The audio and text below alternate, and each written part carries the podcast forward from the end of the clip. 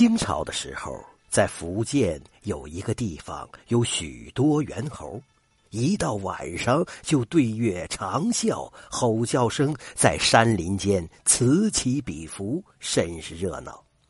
本地人倒是见惯不惊，外地人到此不知是什么东西，听到吼叫声，身上难免不起鸡皮疙瘩。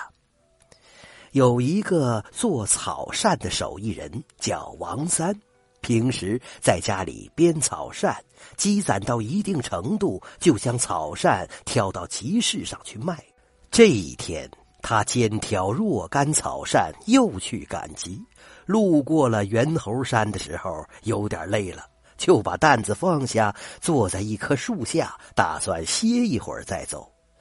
虽然不是盛夏，气温不高。但是因为走得太急，加上背的东西很重，王三还是感觉有点热了。在树下坐下之后，便顺手取了一把扇子，像诸葛亮摇鹅毛扇那样摇了起来。王三摇扇子的动作，猿猴们觉得很好玩。他们看见之后，好奇的来到了王三身边，各取了一把扇子，然后四下散开。有的爬到树上，有的爬到巨石上，也学王三的动作摇起扇子来。猿猴们来抢扇的时候，王三就想阻止。但是根本不可能阻得了这个，阻不了那个，而且他们的动作奇快，结果是一只也没能阻止，只好眼睁睁的看着他们各自拿了一把扇子跑得远远的。单挑贸易者大多是小本生意，而且都是穷人，一点点损失对他们来说都是不可接受的呀。王三也是这样。扇子被全部抢走，等于本钱全赔了，那可是他的身家性命啊！他能不着急吗？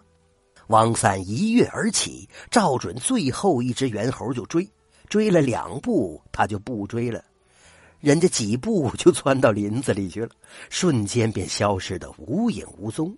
他就是再长两条腿，也追不上啊！绝望的王三气得顿足捶胸，大声叫苦，大声叫骂：“该死的泼猴，别让老子抓住，不然千刀万剐你们！”这个时候，恰好一个耕田的当地农民肩上扛着一把锄头，准备下地干活，从这儿经过。农民听到他大声叫苦，便朝他走过去。对他说：“你不用叫苦，要想让猿猴把扇子还给你，很容易。”王三转忧为喜，急忙问他有什么办法，如何能拿回那些扇子？他定有酬谢。农民说：“酬谢就不用了，我见你无计可施，给你出个主意罢了。”农民接着说。你是外地人，大概之前没见识过这些畜生，所以也不知道他们的性情。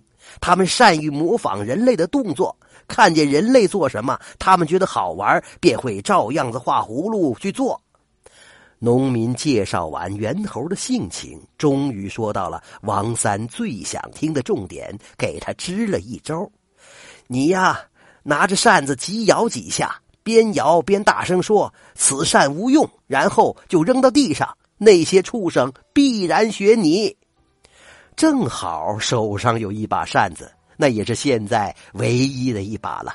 王三便按照农民教他的办法，快速的摇了几下，边摇边说：“此扇无用，此扇无用。”说完，狠狠的扔在地上。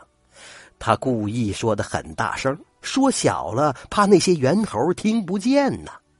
猿猴们见他如此，果然模仿他的动作，纷纷把扇子丢在地下。